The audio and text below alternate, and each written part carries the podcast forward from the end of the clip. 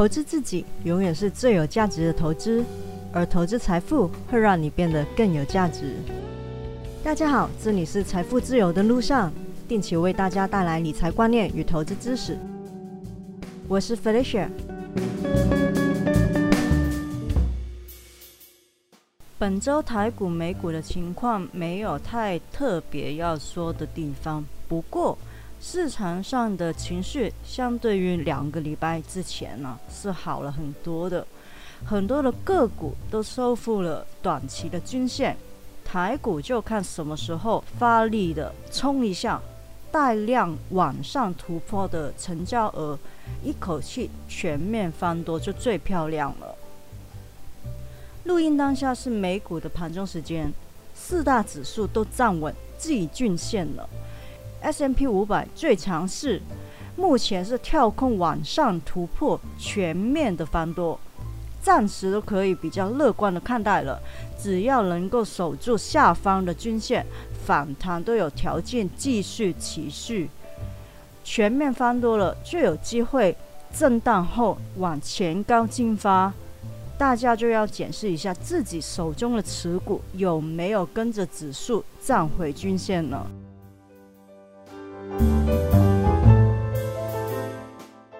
这两天要说有什么大事的话，其中就是 Tesla 想要再次拆股。如果股东会通过的话，就会是不到两年时间之内再次的拆股。之前说过，拆股是有助于增加流动性，还有可购买性的，投资者对它的需求增加就会购买。但是老实说，如果按基本面来看的话，Tesla 的市盈率是真的很高，很难去用估计的模型再去估计它的合理股价到底在哪里。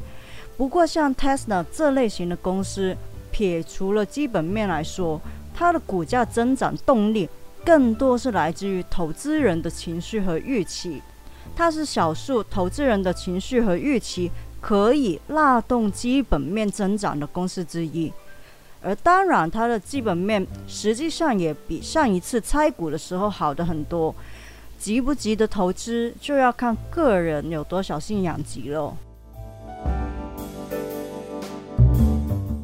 最近听到蛮多人觉得，像这种充满了不确定性的时刻，不知道战争什么时候结束。也不知道加息的周期实际带来什么样的影响，甚至也不知道怎么买股票才好。很多人这个时候呢，就会想到有直利率保护、长期发展又有稳定增长的股票。虽然股价可能涨得缓慢一点点，但其实也是挺不错的。其中就有金融股的份。虽然说股价不是一直往上的，但也不是没有往上成长的空间，只是缓涨没有那么刺激而已。金融股也可以说是台湾纯股族最爱的纯股类型。事实上，在之前的节目里也说过，台湾是有金融股的 ETF 的，而且从二零零七年上市至今，已经有近十五年的历史。虽然日均的成交量是比较低，但是你有机会下市的距离还是非常的远的。对纯股族来说，也许一次过打包十几档的金融类股，会比只选某一档的个股稍微风险会低一些些。所以这一次呢，就要说一下元大台湾金融 ETF 零零五五。它是台湾唯一档的金融类股 ETF，总管理费率是零点五七趴，年配息，成立至今历年的平均值利率有三点一五趴，股利连续分派的年数已经有十二年，而且全部完成填息，是很稳定配发股息的 ETF。元代台湾金融 ETF。在二零零七年七月四日发行，已经成立了大概十五年。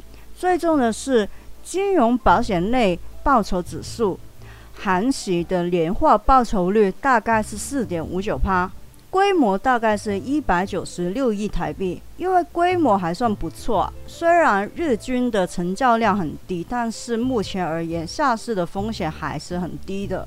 而成交量低的其中一个原因，很可能就是因为会投资这一档 ETF 的大多数都是纯股族啊，甚至有可能会比持有国民 ETF 元大高股息零零五六的投资者更惜售。零零五五呢，就是清一色的金融类股，以占比来看的话，寿险与销金是大宗的金融类股，比重是比较多的。但是证券类的也没有落下，而成分股里面唯一不是金或者是银字尾巴的，就是中珠 KY。事实上，由于中珠主营的是提供资产为基础的融资服务，比如说是生产设备的租赁，所以也被归类到金融类股之一。纯股族一般是倾向股价比较稳健、相对抗跌、价格也相对亲民、营运状况与股利派发比较稳定的股票。而金融类股呢，又是政府的特许行业。从台湾职中保管结算所整理出来的资料可以知道，现在金融股已经占了股民库存排行调查的一半名额。金融股在纯股族的心中的确是很有分量的，跟内需股是比较类似的。元大台湾金融 ETF 零零五五，它的优点也是很明显的。由于股价是稳定的，就算遇到大跌市的时候，也相对的抗跌，抱着它比较安心一点。但它比内需股好一些的是，尽管它的价格比较稳定。但又相对来说有多一点的成长动力，甚至如果能够把握它的价格区间，要赚取资本利的，其实也是可以的。但当然，个人还是认为这类型的 ETF 比较适合长期持有。不过，如果你有意一笔过增持的话，想要去挑选比较便宜的位阶，也可以参考一下近几年它的高低价位，去抓一下比较便宜价的合理范围。相对来说，它的缺点也是很明显的，除了成交量低之外，也有集中在单一行业的风险。成交量低的部分，虽然说不至于是出脱不了啊，但限价买卖是比较需要耐心一点。而单一行业的风险更是需要被注意的，因为单一的行业很可能会偏离大盘的走势，遇到一些行业的利空的话，股价又容易直底的往下，所以在资产配置方面还是得做好各行各业的分配，单压某一个行业的风险还是太大。但是零零五五毕竟是集合了十几档金融股，就算是同一个行业。风险仍然是比单一个成分股好一点点，也比较不容易受到单一的重大事件影响。另外一方面就是呢，零零五五的配息好像是比单一的金融个股稍微低一些，但是配息更重要的是填息。有部分的金融股的股利的确是很吸引人的，但就不见得每一次都能够顺利的填息。如果没有填息的话，其实就没有赚到配息的钱了，而零零五五的填息记录是非常良好的，已经连续十二年顺利的填息了，是真的实际能够赚得到的配息钱。那如果你对个别的金融类股有非常深入的研究，也就是说你具备了选股的能力，那么就算你挑选其中一个个股来存股，也没有不可以的。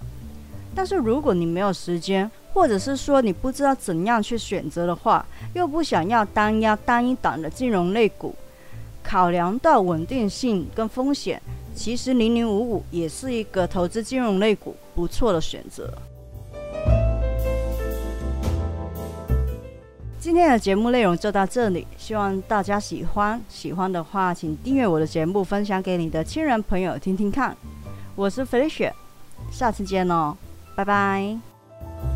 本节目仅为作者本人自行搜集之资料，并不保证资料正确无误，亦不构成投资的意见或建议，或招揽投资该类基金。任何人收听本节目而欲从事投资行为，应自行考量本身财务状况、投资目标、经验、风险承受能力及理解相关基金、ETF 及产品的性质与风险，并应自行对所有责任负责。与本人无涉。基金并非存款，基金投资非属存款保险承保范围，投资人需自负盈亏。基金投资具投资风险，此一风险可能使本金发生亏损。其中可能之最大损失为全部信托本金，投资人应依其自行判断进行投资。投资人因不同时间进场，将有不同之投资绩效。或许之绩效亦不代表未来绩效之保证。有关个别投资产品的性质和风险资料，请参阅相关官方文件。